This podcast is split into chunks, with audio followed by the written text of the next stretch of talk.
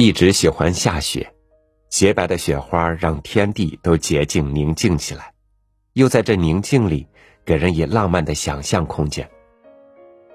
但我不喜欢雪花消融，因为那会让世界少一种色彩，会让人间多几分寒冷。林清玄在人间留下了一场雪，他需要我们用阅读来主化它，了解它，留给我们的生活的秘密。与您分享林清玄的这篇《煮雪》。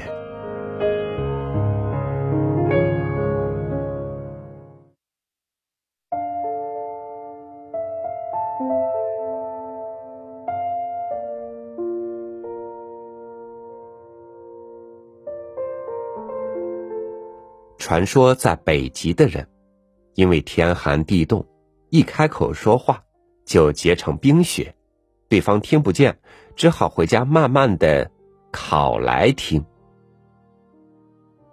这是个极度浪漫的传说，像是多情的南方人编出来的。可是，我们假设说话结冰是真有其事。也是颇有困难。试想，回家烤雪、煮雪的时候要用什么火呢？因为人的言谈是有情绪的，煮的太慢或太快，都不足以表达说话的情绪。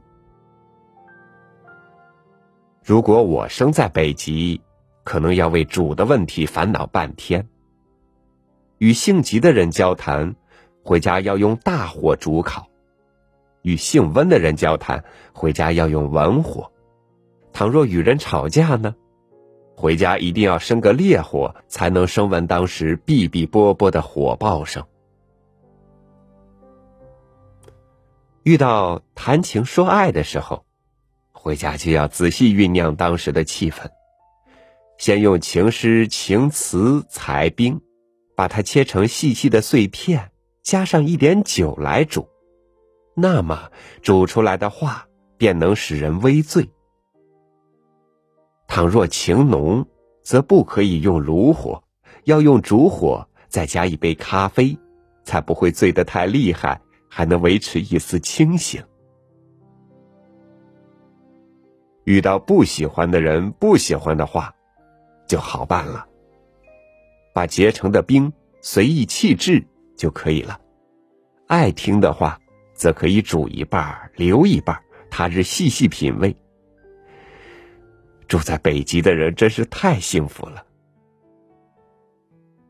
但是幸福也不常住，有时天气太冷，火生不起来，是让人着急的，只好拿着冰雪，用手慢慢把它融化，边融边听。遇到性急的人，恐怕要用雪往墙上摔。摔得力小时听不见，摔得用力则声震屋瓦，造成噪音。我向往北极说话的浪漫世界，那是个宁静祥和又能自己制造生活的世界。在我们这个到处都是噪音的时代里，有时我会希望大家说出来的话都结成冰雪，回家如何处理是自家的事儿，谁也管不着。尤其是人多要开些无聊的会议时，可以把那块嘈杂的大雪球扔在自家前的阴沟里，让它永远见不到天日。私时私地，煮雪恐怕要变成一种学问。生命经验丰富的人，可以根据雪的大小、成色，专门帮人煮雪为生，因为要煮的恰到好处。和说话时恰如其分一样，确实不易。年轻的恋人们，则可以去借别人的情雪，借别人的雪，来浇自己心中的快垒。如果失恋，等不到冰雪消融的时候，就放一把火，把雪都烧了，烧成。另一个春天。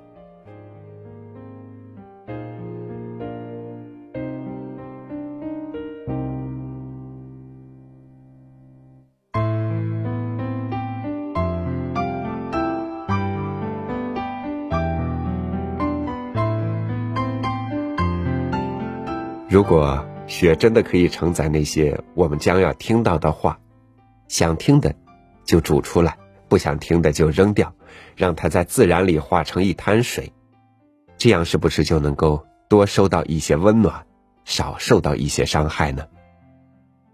那就把这浪漫进行到底，在心里造一场大雪，冻住那些温情的话，煮来慢慢听。把那些无聊的、累人的、气人的话覆盖在厚厚的雪里，直到春天来把它们消解。感谢您收听我的分享，欢迎关注微信公众号“三六五读书”，收听更多精选美文。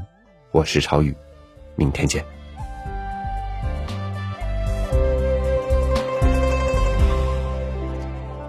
出一壶雪，温暖了冬。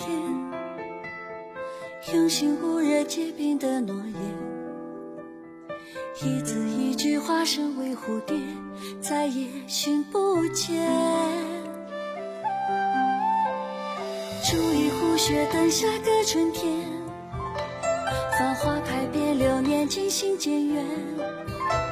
万水千山如禅意的思念，是谁在聆听？